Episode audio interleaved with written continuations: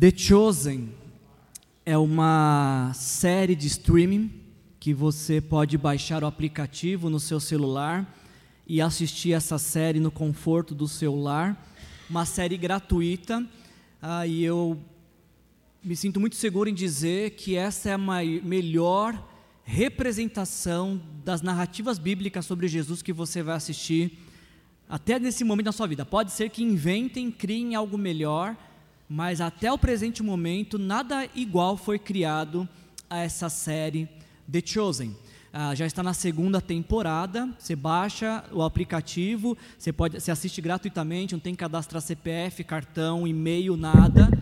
Ah, e eles estão trabalhando na terceira série, vai sair no final do ano. E a parte mais fantástica desta série de streaming é que, além dela ser gratuita e por sua excelente qualidade, ah, o mais fantástico para mim nesta série de streaming é que ela retrata Jesus através dos olhos daqueles que tiveram um encontro com Ele. Então é por isso que essa série é tão marcante, porque cada episódio que a gente assiste nos coloca no lugar, nos, no papel, nos sapatos desses personagens e nos faz criar uma identificação com suas histórias e principalmente com, com o poder de transformação de Jesus.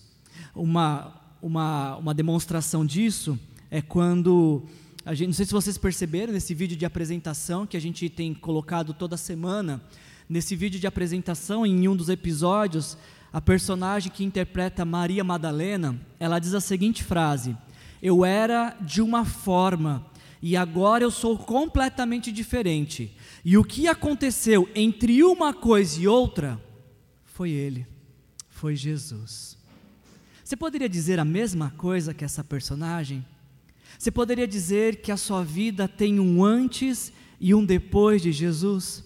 Você poderia dizer que você era uma pessoa e que agora você é completamente diferente e o que aconteceu entre uma pessoa e outra foi Jesus entrando na sua vida? Você pode dizer isso? É impossível ter um encontro com Jesus e não ser transformado. É impossível ter um encontro com Jesus e continuar sendo a mesma pessoa. É impossível ter um encontro com Jesus e continuar desejando, querendo a vida antes de Jesus. Porque quando nós temos um encontro com Jesus, esse encontro é transformador. Ele nos transforma de pecadores perdidos em filhos amados do Pai. E é este encontro que Jesus quer promover na minha vida e na sua vida também. Ah, então, pegando carona nessa série de streaming, aqui na nossa igreja a gente fez nesse mês de junho essa série também chamada The Chosen, e nós estamos encerrando hoje essa série, que eu acho inclusive que a gente vai ter outras temporadas da série The Chosen também aqui na igreja. Eu gostei muito de realizar essa série. Para a gente encerrar a nossa série de The Chosen aqui na igreja do mês de junho, o tema que a gente vai refletir é compaixão indescritível. Acreditamos que Jesus nos escolheu para a eternidade. E a gente vai ver como Jesus nos escolheu para a eternidade através dessa mensagem, compaixão indescritível, que está no Evangelho de João, capítulo 4, versículos de 1 a 30. Você pode abrir sua Bíblia, por favor? João, capítulo 4, versículos de 1 a 30.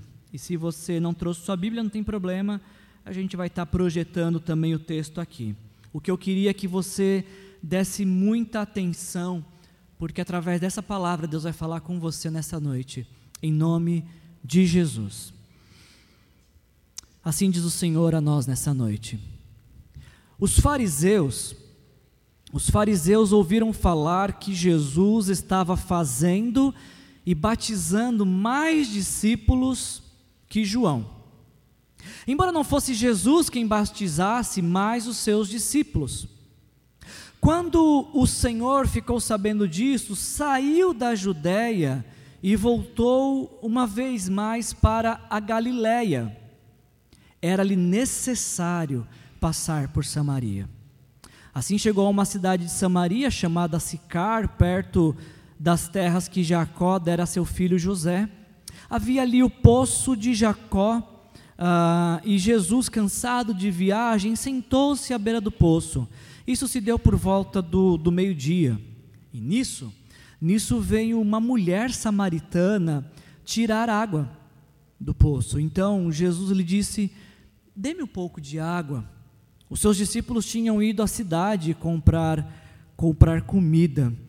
Ah, a mulher samaritana lhe perguntou: Como o Senhor, sendo judeu, pede a mim, uma samaritana, água para beber? Pois os judeus, eles não se dão bem com os samaritanos. Versículo 10: Disse-lhe Jesus: Se, se você conhecesse o dom de Deus e quem lhe está pedindo água, você lhe teria pedido e ele teria dado água viva. Jesus tem água viva para a sua, para a sua vida nesta noite. Versículo 11: Disse-lhe disse a mulher: O Senhor não tem como tirar água e o poço é fundo. Onde pode conseguir essa água viva? Acaso o Senhor é maior do que o nosso pai Jacó, que nos deu o poço, do qual ele mesmo bebeu, bem como seus filhos e o seu gado? Ah, Jesus respondeu: Quem beber dessa água terá sede outra vez, mas quem beber da água que eu lhe der, nunca mais, nunca mais terá sede. Ao contrário, a água que eu lhe der se tornará nele uma fonte de águas a jorrar para a vida eterna. A mulher lhe disse: Senhor, dê-me desta água para que eu eu não tenha mais sede, nem precise voltar aqui para para tirar água. Ele lhe disse: Vai e chame o seu marido, então volte. Ela respondeu: Não tenho marido. Disse-lhe Jesus: Você falou corretamente, dizendo que não tem marido. Porque o fato é que você já teve cinco maridos. E o homem com quem agora você vive não é o seu marido. Você, o que você acabou de dizer é verdade. Então, no versículo 19, ah, disse a mulher: Senhor, eu vejo que és profeta.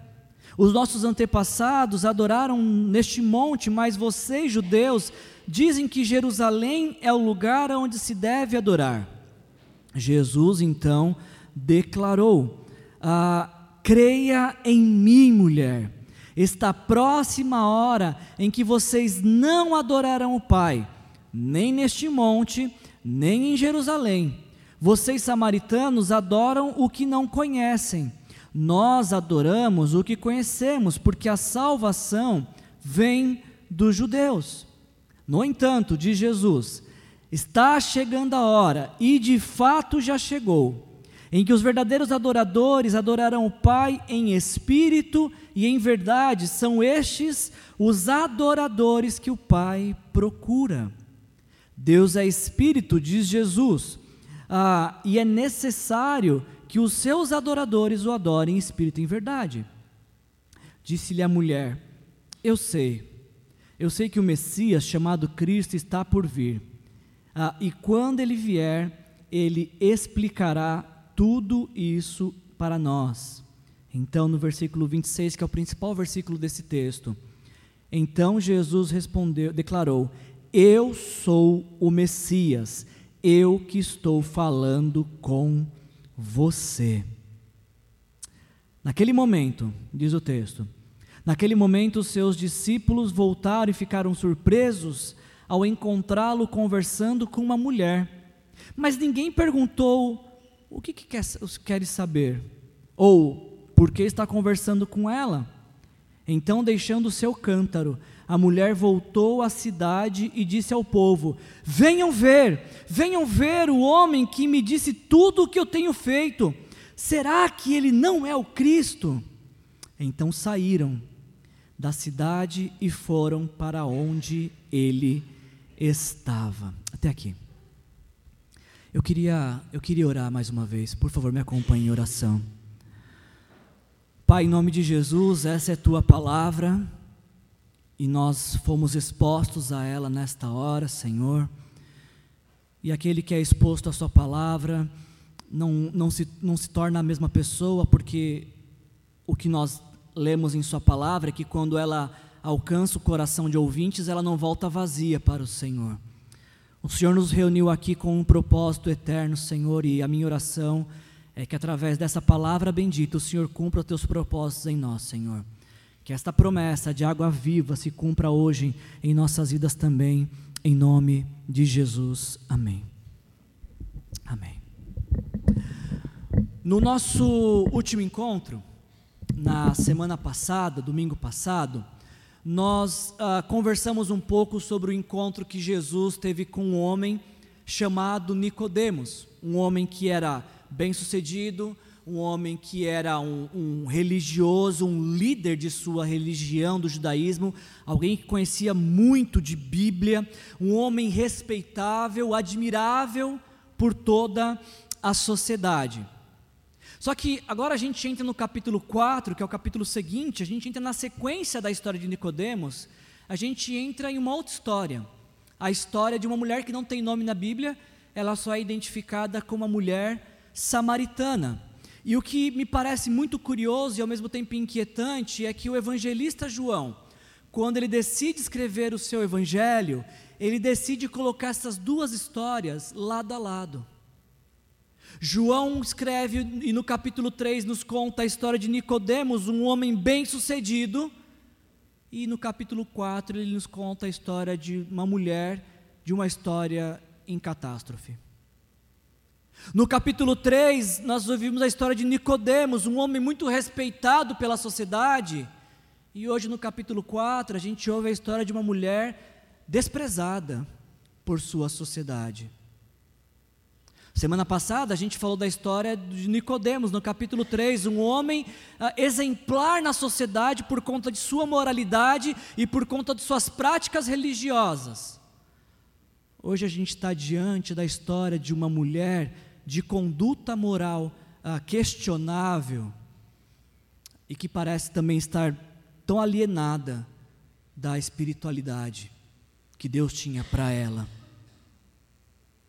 Enquanto Nicodemos é um exemplo moral, a mulher samaritana revela uma vida de falhas morais.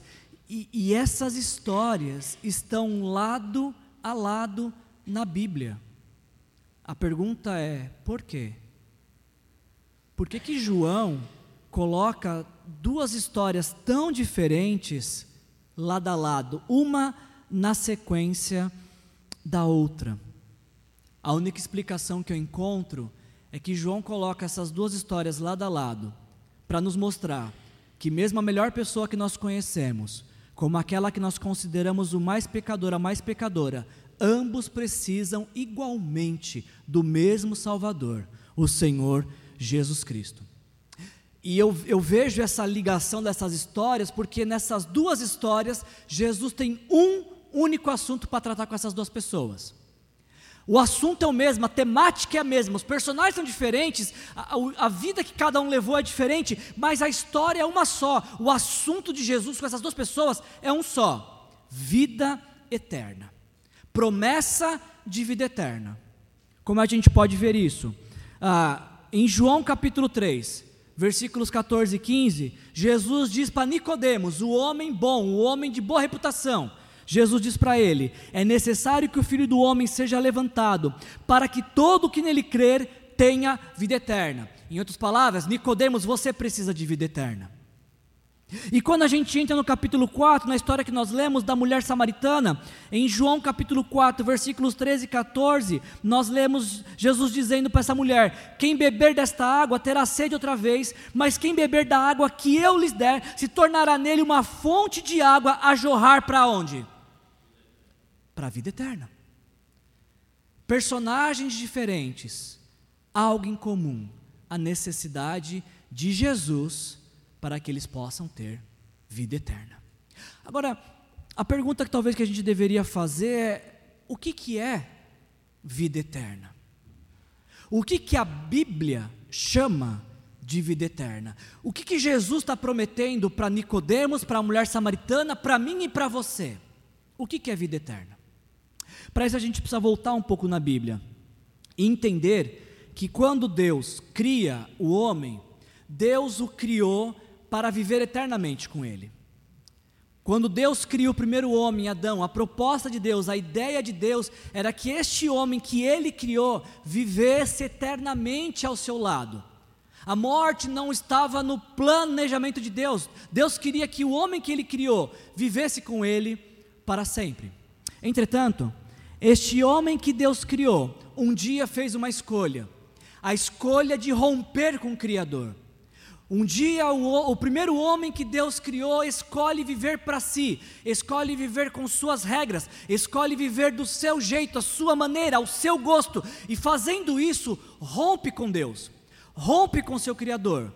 Deus tinha colocado uma árvore no jardim que ele colocou o homem para administrar e disse: Você pode comer de todas as outras árvores, mas dessa especificamente não coma, porque no dia que dela comer, você vai morrer. E o homem desobedeceu a Deus, o homem pecou contra Deus. O pecado é um grito de rebeldia contra Deus, é um grito de dependência contra Deus. E a palavra de Deus se cumpriu, porque quando o homem peca, quando o homem se desconecta de Deus, ele vai começar a provar da morte. Inicialmente ele prova da morte física, que, que o corpo começa a deteriorar, o corpo que foi feito para ser eterno começa agora a ter uma contagem regressiva de dias. Essa palavra se cumpriu porque, além da morte física, o homem experimenta do rompimento com Deus, ele experimenta a morte espiritual, ou seja, ele não tem mais relacionamentos com Deus. E um homem que prova da morte física e da morte espiritual, a consequência é que quando seus dias terminarem na terra, ele provará da morte eterna, que é estar eternamente existindo no lugar onde Deus não está. E a Bíblia chama isso de inferno. Inferno não é um lugar para onde Deus manda as pessoas. Inferno é um lugar onde as pessoas que não quiseram viver com Deus vão cumprir isso eternamente. Vão desfrutar disso eternamente. Um lugar eterno, onde eternamente Deus não estará. Acontece que o homem, por mais que ele queira viver sem Deus, em seu coração ainda existe algo que o impulsione para Deus. A Bíblia diz que Deus colocou em nosso coração um anseio pela eternidade. Então o homem sabe que está rompido com Deus e que precisa voltar para Deus. Então o homem começa a fazer diversas tentativas de voltar-se para o seu Criador. Só que ele pega o caminho errado. Ele tenta através dos rituais da religião. Ele tenta através das práticas das boas obras. Ele tenta, ele tenta através de racionalismo, de criar sua própria crença, a sua própria. Ideia de como Deus deveria ser. Ele faz deuses para si. E o que a gente pode ver é que nenhuma dessas tentativas é suficiente para retomar o caminho da eternidade.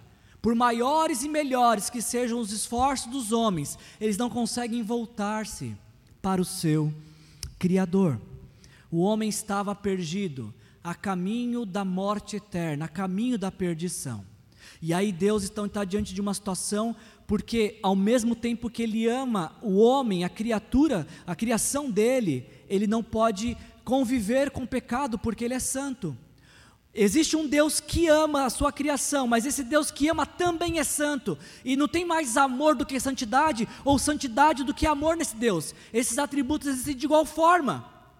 E o que Deus vai fazer? Porque Ele ama, mas ao mesmo tempo Ele não pode ser ah, conivente com o pecado, deixar passar desapercebido o pecado. Então, para solucionar esse problema, Deus envia ao mundo Jesus Cristo.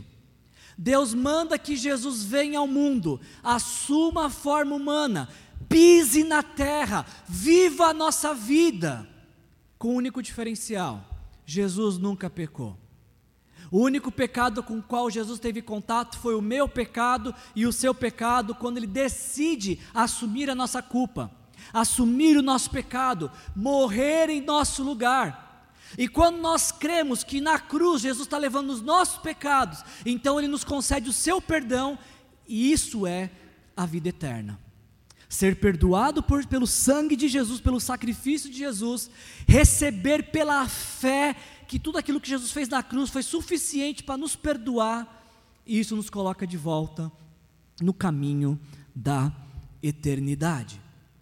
É isso que Jesus ofereceu para Nicodemos, é isso que Jesus oferece para a mulher samaritana e é isso que Jesus oferece para mim e para você. Esse é o desejo do seu coração, você deseja ter vida eterna.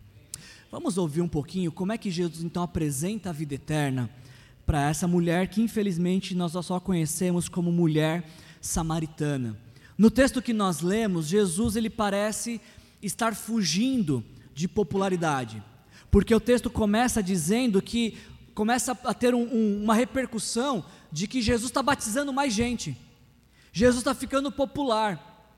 E algumas pessoas, quando sabem que estão ficando popular, o que elas querem? Ficar ainda mais em evidência. Mas Jesus pega o caminho contrário. Quando ele fica sabendo de que ele está crescendo em popularidade, ele decide se refugiar ele decide mudar a sua trajetória, ele decide ir para um outro lugar. Acontece que a, a, mudança de lugar de Jesus, ele decide sair da Judéia e voltar para Galiléia. Ah, geralmente os judeus eles pegam um caminho mais longo, ah, porque se você conhecesse um pouco do mapa bíblico, ah, Israel era dividido em três regiões: Judéia que ficava ao norte, Samaria que ficava no meio do mapa e a Galiléia ficava uh, não, norte para cima, né? norte, aqui é sul para baixo, tá? Uh, Judéia uh, ao sul, Samaria no meio e Galiléia no norte. E geralmente os judeus eles davam a volta para chegar na Galiléia porque não queriam passar por Samaria, porque como a gente leu no texto, ah, existia um, um, problema histórico entre judeus e samaritanos, eles não se, não se confiavam, não se relacionavam. O que me chama a atenção nesse texto que nós lemos é que sabendo Sabendo desse problema histórico entre judeus e samaritanos, o texto nos diz que era necessário, era necessário passar por Samaria. Quando a Bíblia nos diz que era necessário passar por Samaria, não é por uma necessidade de um caminho melhor. Na verdade, era um caminho que os judeus evitavam. Então, por qual era a necessidade que estava em jogo aqui? A necessidade aqui é uma necessidade autoimposta. É Jesus que está se obrigando a passar por Samaria. É Jesus que está se obrigando a andar por lugares que judeus não andavam, a se relacionar com pessoas que os judeus não se relacionavam. É Jesus que se obriga a passar por Samaria, e a gente vai ver até o final dessa história por que, que Jesus se obrigou a passar por Samaria. Obviamente que essa não foi a primeira vez que Jesus ah, muda a sua trajetória e, e desvia de um caminho natural. Porque a Bíblia também nos diz que Jesus vivia em glória, existia na glória eterna. E um dia ele abre mão da, da, da existência eterna para trilhar um caminho nosso, nosso caminho. Ele muda o seu caminho natural de existência eterna para nos promover uma salvação sobrenatural e vir aqui nos alcançar. Esse é o motivo pelo qual Jesus muda a trajetória, porque ele tinha um propósito especi perdão, específico de salvação. Jesus, então, demonstrando toda a sua, humanidade, ele se, chega num poço, no, no horário mais quente do dia, e ele se assenta. E nesse horário, o horário mais quente do dia, chega uma mulher para tirar água desse poço. Ah, nós não sabemos muito sobre essa mulher, mas aconteceram várias coisas incomuns naquele dia. Primeiro, ah, um homem conversando com uma mulher em público. Isso não era muito usual nos dias de Jesus. Agora, mais estranho do que um homem conversando com uma mulher em público é um judeu conversando com um samaritano. Como a gente leu, eles não conversavam, eles eram inimigos, povos inimigos praticamente. Ainda mais incomum que isso é uma mulher indo tirar água ao meio-dia de um poço. Normalmente, nos dias de Jesus, eu acho que hoje em dia também, quando você quer tirar água de um poço, você vai período da manhã, quando o sol ainda está fraco e você não precisa so já sofre com o peso de carregar a água. Imagina sofrer com o peso de carregar água num sol que frita um ovo na cabeça. E essa mulher, ela vai neste período tirar água, mas ela vai sozinha porque as outras mulheres iam no período da manhã, e essas coisas incomuns estão acontecendo. Um homem conversando com uma mulher, uh, um judeu conversando com uma samaritana, e uma mulher que vai tirar água em um lugar, em um horário que ninguém vai tirar água. A pergunta a gente vai ver daqui a pouquinho é por quê? Por que, que essa mulher vai nesse horário tirar água? Mas o que acontece aqui é que quando Jesus pede água, embora ele realmente estivesse com sede, o interesse maior de Jesus não era pela água. O que Jesus queria, na verdade, era criar um, um, ponto de conexão ou um pretexto para desenvolver uma conversa espiritual com aquela mulher. Tanto que quando Jesus pede água, em vez dela servir Jesus, ela questiona: como que você, um homem, pede água para mim, uma samaritana? A gente tem um ditado que diz que não deve negar água para ninguém, né? Imagina negar água para Deus, o tamanho do pecado que é. Essa mulher está negando água para Deus, gente. E ao invés de ela dar água, ela fala: Você está pensando o que? Está falando comigo? Você não pode falar comigo porque eu sou mulher, porque eu sou samaritana e eu não vou te dar água. E Jesus, de um jeito tão gentil e carinhoso como só Ele é, Ele fala: ah, Se você soubesse, se você soubesse, versículo 10: Se você conhecesse o dom de Deus, e quem está te pedindo água? É você que estar pedindo, era você que estar pedindo água, e, e eu lhe teria dado água viva água viva.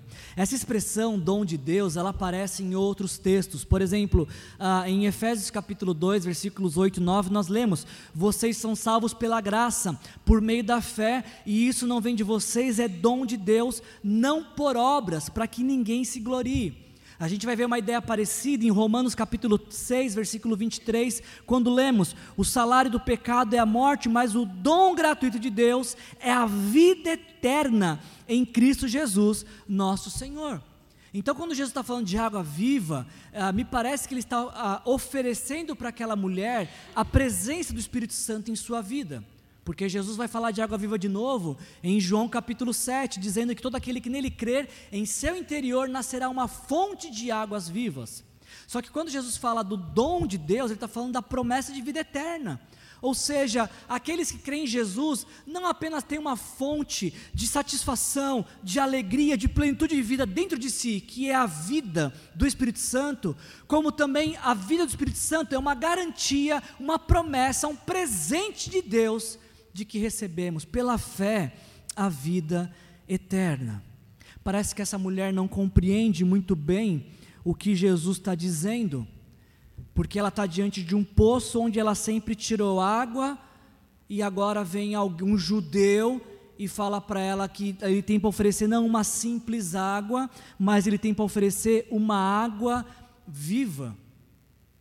E ela até questiona, ela fala: Mas peraí, você não tem nem como tirar água daí? Esse poço aqui, quem nos deu foi o nosso pai Jacó. Por um acaso você é maior que o nosso pai Jacó? ah, aquela mulher iria conhecer um dia, sim, Jesus é maior que Jacó. Sim, um dia ela ia saber que Jesus é maior que Abraão. Um dia, em poucos minutos nessa história, ela ia descobrir que Jesus é maior que Moisés, que Jesus é maior que qualquer profeta, que Jesus é maior que qualquer sábio que já existiu. Ele é tão grande, mas tão grande, que nem os céus conseguem contê-lo, de tão grande que ele é. Ele é rei, ele é poderoso, ele é soberano. Então, sim, ele é maior que Jacó. Ele é maior do que qualquer pessoa que a gente poderia ter conhecido, ele é maior do que qualquer rei, ele é maior do que qualquer reino, ele é maior do que qualquer problema que você possa estar enfrentando. Ele é Jesus. E, e, e, Jesus, mais uma vez, em vez de responder a essa pergunta, se ele é maior ou menor, ele simplesmente diz: Olha, aqui está o poço do Jacó, é verdade, foi Jacó que deu para os antepassados, é verdade, mas se você beber desta água aqui, você vai ter sede, você vai ter que voltar amanhã para pegar, e depois, e depois, porque essa água talvez vai saciar alguns minutos, talvez um dia a sua sede. Mas se você beber a água que eu te der, nunca, nunca, nunca mais, nunca mais você vai ter sede. Eu fiz uma pesquisa, e na verdade acho que é de conhecimento geral isso, né? De que quando nós, nós estamos com sede, quando a nossa boca está seca, na verdade a gente já está desidratado há algum tempinho já. Se você sentiu sede, é porque já baixou o estoque de água. O radiador já está quase fumaçando. Já deveríamos ter bebido água há muito tempo. E mais, a gente consegue ficar três dias sem, sem comer, até muito mais, mas não ficamos três dias sem beber água.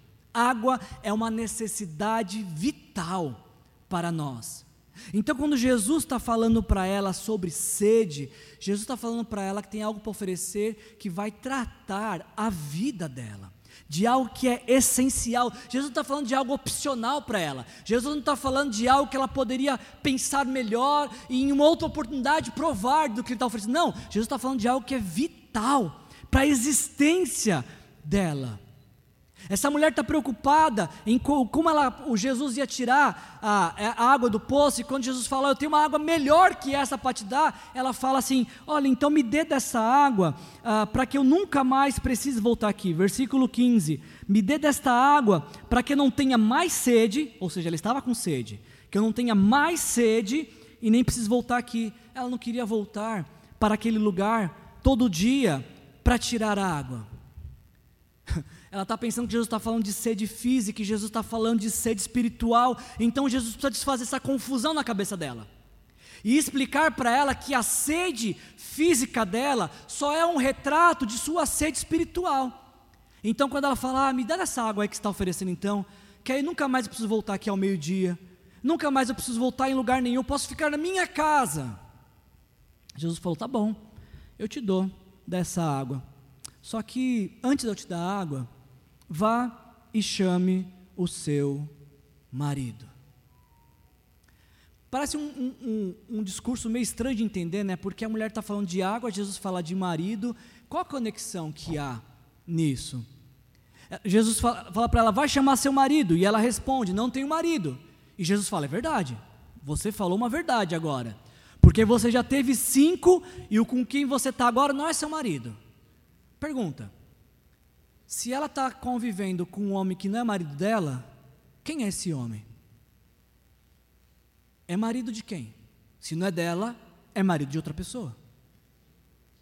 Se não é dela, ela está vivendo uma relação de adultério ou de fornicação.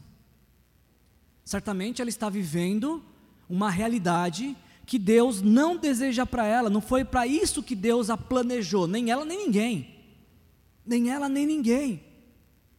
E aqui, aqui estamos no coração da mensagem, porque aqui é um ponto de transição, onde os assuntos materiais, físicos dessa mulher, de sede física, se convergem para assuntos de fé e espiritualidade. Porque quando Jesus confronta o pecado dela, quando Jesus sinaliza o pecado dela, chegamos no coração dessa mensagem e encontramos respostas para tudo que passou. Por que, que essa mulher ela tem que ir na hora mais quente do dia tirar água? Porque ela é a adúltera da região, da cidade, do bairro. Ela não, ela está vivendo uma relação moralmente questionável. E possivelmente as pessoas com quem ela convive não querem conviver com uma pessoa que é imoral.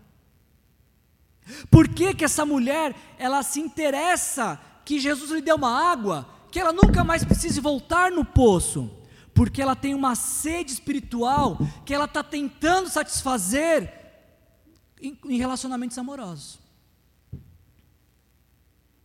E antes que, que a gente faça algum julgamento com essa mulher, antes que a gente ache que essa mulher é a mais perdida de todos os seres humanos que já passaram na, na face da terra, antes que a gente ache que essa mulher é um caso isolado de uma pessoa que tenta saciar sede espiritual com relacionamentos afetivos, eu acho que nós precisamos fazer uma pausa e considerar que todos nós, todos nós também temos um tipo de sede. Todos nós temos um tipo de sede. Existem pessoas que, como essa mulher, tentam matar a sede da alma em inúmeros relacionamentos. Mas quanto mais se relacionam, mais sedentas ficam, porque continuam se relacionando e vivendo de relacionamento após relacionamento e percebem que a sede continua. Existem pessoas que têm sede, talvez não de relacionamentos, mas têm sede de poder. E vivem em busca de ter mais poder, e para ter mais poder humilham pessoas, são arrogantes, são orgulhosas. O problema é que essas pessoas com sede de poder, quanto mais poder têm, mais sedentas ficam. Porque quanto mais poder elas têm, mais elas querem ter. Existem pessoas que têm sede de aprovação. E ficam se exibindo, sejam em academias, sejam em redes sociais, sejam em conversas, se fazendo de vítimas para serem admiradas, para serem terem atenção das pessoas, porque elas estão tentando saciar sua sede na aprovação. E o problema é que quanto mais curtidas elas recebem, quanto mais elogios elas recebem, isso não mata a sua sede. Isso torna elas mais sedentas, porque elas sempre vão querer mais aprovação, mais admiração, mais elogios. Quem, nunca se, quem aqui nunca sentiu sede de ficar rico, de ter só um pouco mais de dinheiro? E, e, e às vezes que podia fazer uso do dinheiro para abençoar pessoas, decidiu usar para gastar para si, para saciar a sede da alma mas percebeu que uma bolsa nova, um sapato novo, um carro novo, um celular novo não saciou a sede. Pode ter saciado no momento da aquisição, mas depois a sede aumenta, por quê? Quanto mais gastamos, mais queremos ter para gastar. E quando não temos para gastar, nossa sede aumenta. E a gente, ó, gente, a gente podia ficar aqui a noite inteira falando das diversas sedes que nós, como seres humanos pecadores, temos. A única coisa que eu queria que você entendesse nessa noite, a única coisa que eu entendo que Deus está me chamando a entender aqui dessa palavra, é que toda vez que nossa alma tem sede de Deus, e eu tento saciar essa sede com coisas deste mundo, a minha sede por Deus aumenta, eu fico mais sedento, e eu acho que eu quero mais do mundo, quando na verdade eu estou querendo mais de Deus. Só que quando minha alma está com sede de Deus, clamando por Deus, e eu faço uso de pornografia, de vícios, de dinheiro, de poder, de aprovação, de admiração, é como se eu estivesse bebendo água salgada. O que, que acontece se você estiver com sede e bebe água salgada? A sede aumenta. A sede aumenta. O que é pior é que a nossa alma grita por Deus. E quando a gente tenta silenciar esse vazio do coração com as coisas pecaminosas desse mundo, é como se estivéssemos bebendo água de esgoto, que não vai saciar a sede e vai acabar nos contaminando.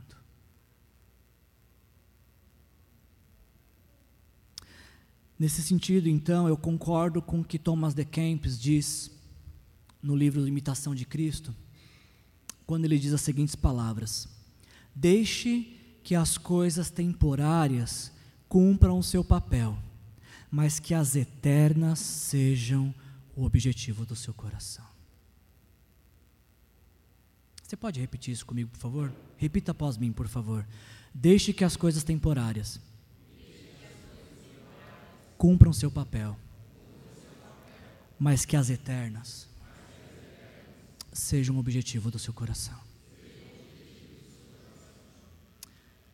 Do que, que você tem sede nesta noite?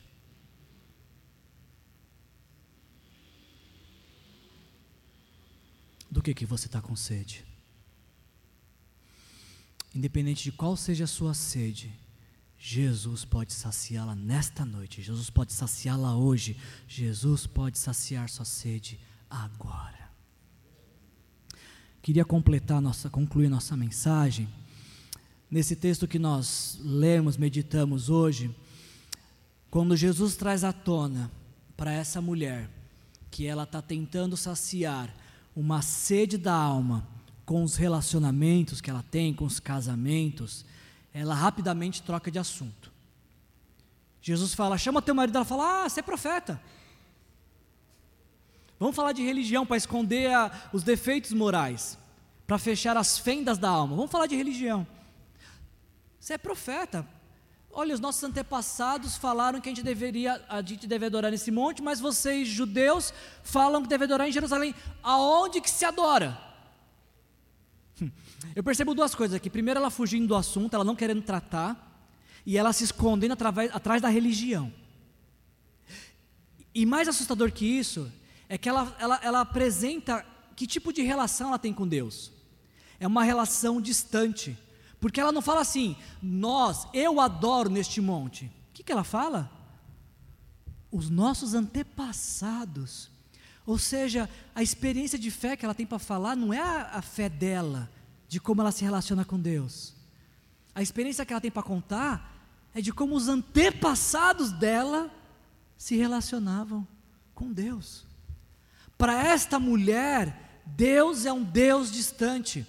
Para esta mulher, Deus é um Deus impessoal.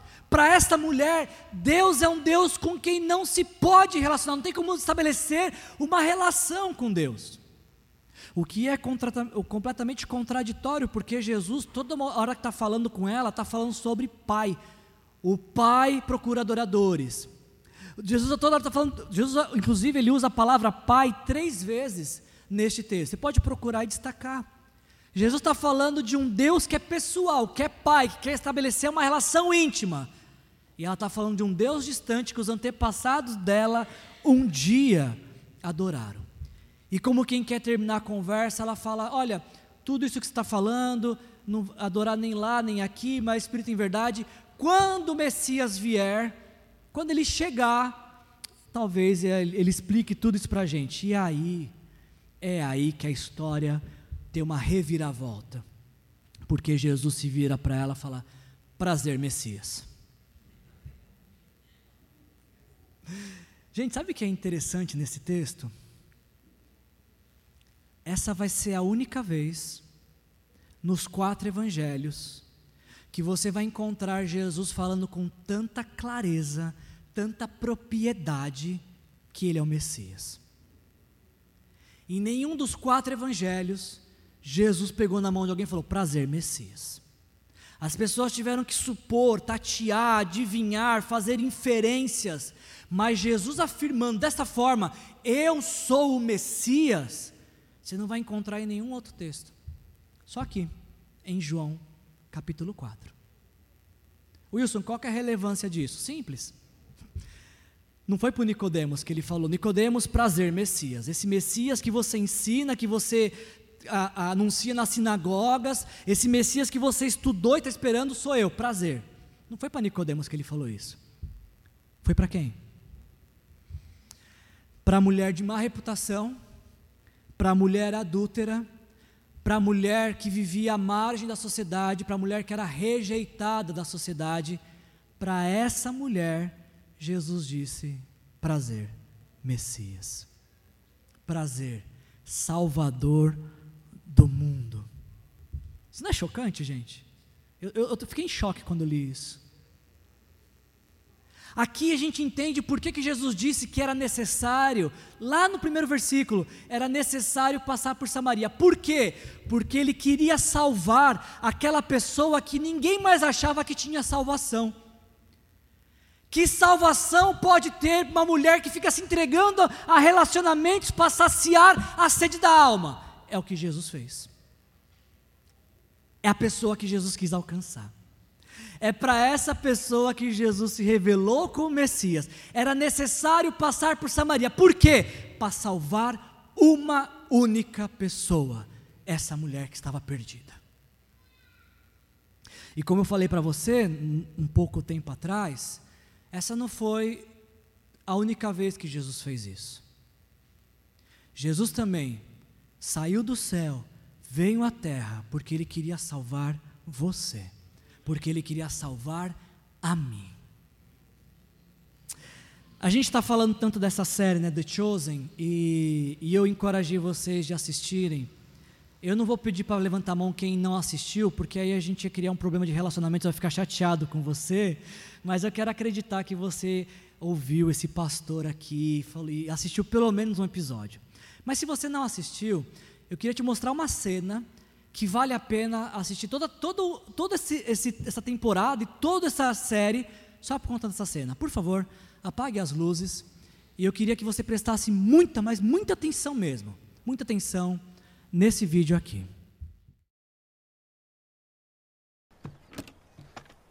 Você me daria de beber? Você me ouviu? Isso é ruim, hein? O quê? O senhor sendo judeu, pedindo a mim, uma samaritana, uma mulher. Ah, me desculpe. Devia ter dito, por favor. Não é seguro você ficar aqui sozinho. Nem você. Por que não vem com os outros? E por que tão tarde assim? As mulheres não vêm ao poço quando é mais fresco pela manhã? É, bom. Nenhuma delas quer ser vista comigo, então eu tenho que vir ao meio-dia. No calor, como você gentilmente me lembrou. Por que não querem ser vistas com você? Longa história. Eu ainda gostaria de beber água se puder me dar um pouco. Eu não sou impura para você? Não será maculado por essa ânfora? Talvez algumas pessoas do meu povo digam isso sobre suas mulheres, mas eu não. É. E o que você diz? Digo que se soubesse quem eu sou, você teria pedido água a mim. Jura? E eu lhe teria dado água viva. É. Só que o senhor não tem com que tirar a água e esse poço é fundo. Além do mais, por que, que você precisa de mim se tem sua própria reserva de água viva? Ah, longa história. Mas a água judaica é melhor do que a samaritana, né? Não foi o que eu disse. Por acaso o senhor é maior do que o nosso pai Jacó, que nos deu esse poço? A sua água é melhor do que a dele? Eu conheço Jacó. E digo que quem beber desta água terá sede outra vez. Mas quem beber da água que eu der, nunca mais terá sede. Isso seria ótimo. A água que eu der se tornará dentro da pessoa uma fonte a jorrar para a vida eterna. É mesmo? Sim, é mesmo.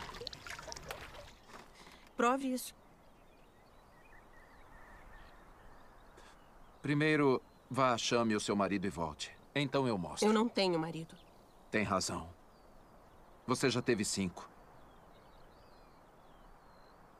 E o homem com quem vive agora não é seu marido.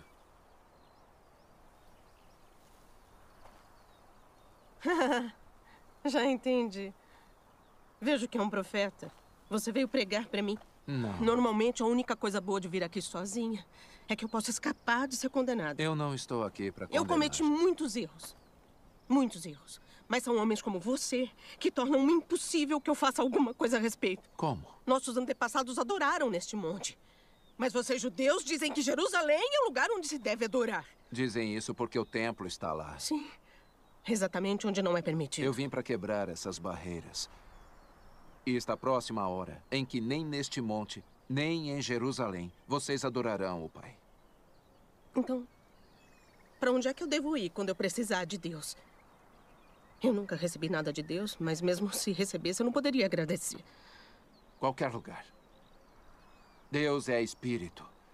Está chegando a hora, e de fato já chegou. Que não importará onde você o adora, mas que apenas faça isso em espírito e em verdade. Coração e alma, esses, esses são os adoradores que o Pai procura. Não importará de onde você é ou o que você fez.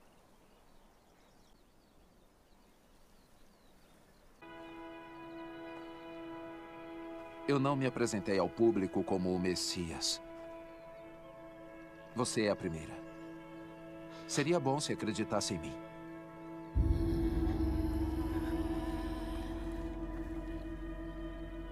Você escolheu a pessoa errada. Eu vim a Samaria só para encontrar você. Você acha que foi um acidente eu estar aqui no meio do dia? Eu sou rejeitada por todo mundo. Eu sei. Mas não pelo Messias.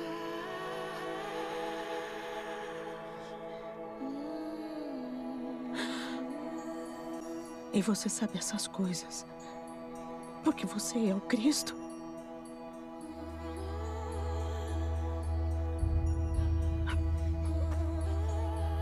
Eu vou contar pra todo mundo. Eu estava contando com isso. Em espírito e em verdade. Em espírito e em verdade. Não será só sobre montanhas ou templos. Logo. Só o coração. Você promete? Eu prometo. Este homem me disse tudo o que eu tenho feito. Ele deve ser o Cristo.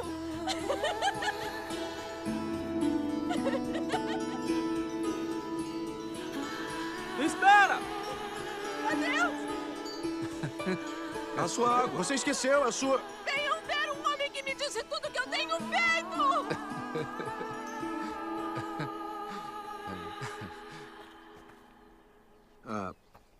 Mestre, temos comida. O que o senhor quer? Eu tenho uma coisa para comer que vocês não conhecem. Te trouxeram comida. Mas que comida? A minha comida é fazer a vontade daquele que me enviou e concluir a sua obra. O senhor, o senhor contou a ela quem é? Uhum.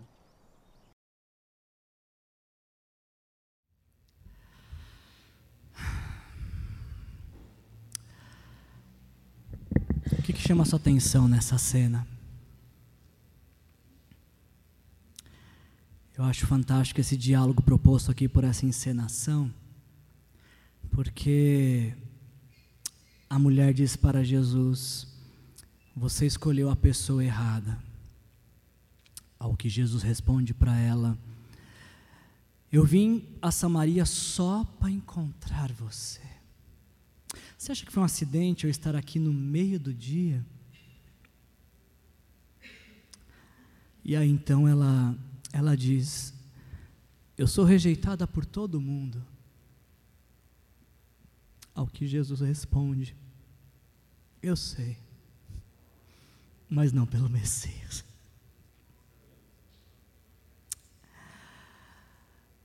Aí numa numa reação espontânea de quem conhece o Messias, o que, que ela faz?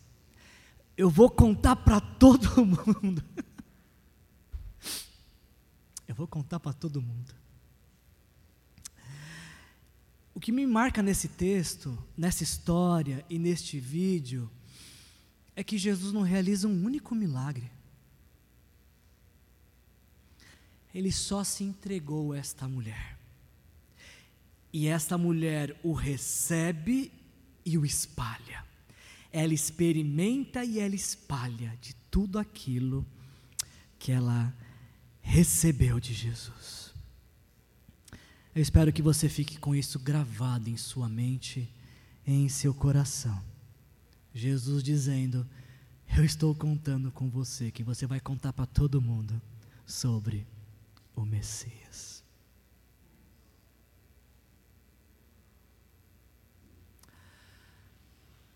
Não foi acidente você estar aqui essa noite também. Não foi por um acaso. Não foi porque essa é sua rotina semanal dominical. E como essa mulher, pode ser que algumas pessoas te rejeitem ao longo da vida. Eu quero te apresentar alguém nessa noite que nunca vai te rejeitar. O nome dele é Jesus Cristo, Filho de Deus. Se você entregar sua vida para Ele, você vai experimentar de uma vida que você nunca jamais imaginou ter com Ele. Com Ele. Eu queria encerrar então te deixando essas perguntas para você refletir e poder praticar na sua semana essa mensagem.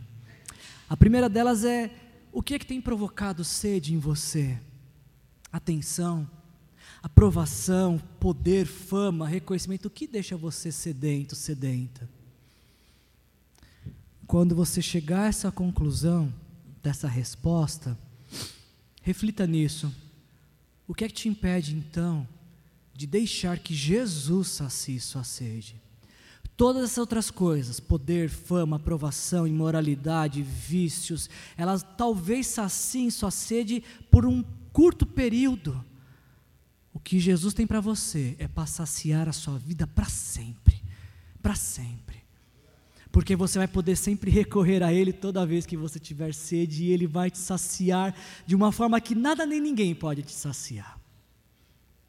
E por fim, por fim, para quem você pode contar essa semana, essa boa notícia de que Jesus tem uma água viva que dá fim a toda sede espiritual. Pensa nessa pessoa agora e ora por ela. Fala, Jesus, que essa pessoa por quem orando, estou orando agora que ela conheça esta água viva que só o Senhor pode dar. Quando a gente experimenta da água viva de Jesus, o nosso destino eterno muda e nós somos habilitados para mudar o destino eterno de alguém. Feche seus olhos, vamos orar. Senhor, em nome de Jesus, te agradeço, Pai, porque um dia o Senhor me permitiu provar desta água viva, Senhor. E desde o dia em que eu provei da água da vida que o Senhor tinha para me dar, a minha vida nunca mais foi a mesma. Mais da metade da minha vida eu tenho caminhado com o Senhor e o Senhor nunca me abandonou, o Senhor nunca me desapontou. O Senhor nunca deixou de saciar a minha sede existencial. E por isso, nesta noite, diante desta palavra, eu te agradeço, Senhor Jesus, por ter me dado o presente da vida eterna. Muito obrigado, Jesus, por ter morrido na cruz em meu lugar. Muito obrigado, Jesus, por ter descido dos céus para vir até aqui, para me salvar, Senhor. O que eu quero te pedir nesta noite, Senhor Jesus, é que este essa mesma sensação, essa mesma alegria, essa mesma convicção de vida eterna que eu e tantas outras pessoas têm, possa ser a convicção dos corações que estão diante desta mensagem nesta noite. Senhor, se alguém neste lugar está com sede, que o Senhor sacie esta sede com o Espírito Santo do Senhor, vindo dos céus sobre cada vida neste lugar, nesta hora, Senhor. Dá fim à nossa sede, Pai. Desperta nossa consciência de que nada neste mundo pode saciar nossa sede, porque somente o Senhor tem água viva para matar nossa sede, Senhor. Obrigado, Jesus, por, por tudo que o Senhor tem falado no nosso coração. Nos ajuda a experimentar do Senhor e contar para todo mundo quem o Senhor é e o que o Senhor tem feito em nossas vidas. Essa é a nossa oração, em nome de Jesus, amém. Se nessa noite você tiver com sede, você pode sentar em uma dessas cadeiras aqui e vai vir alguém orar com você. Se você quer entregar sua vida para Jesus, para que Jesus sacie a sua sede, você pode ocupar uma dessas cadeiras e alguém vai orar por você. Se você já teve sua sede saciada, escolha alguém para compartilhar essa mensagem nessa semana e mude o destino eterno de alguém. Que a graça do nosso Senhor Jesus Cristo, o amor do nosso Deus o Pai e a comunhão com o Espírito Santo se faça presente em nossas vidas, hoje e sempre, em nome de Jesus. Amém. Sejam cheios do Espírito Santo. Jesus abençoe vocês.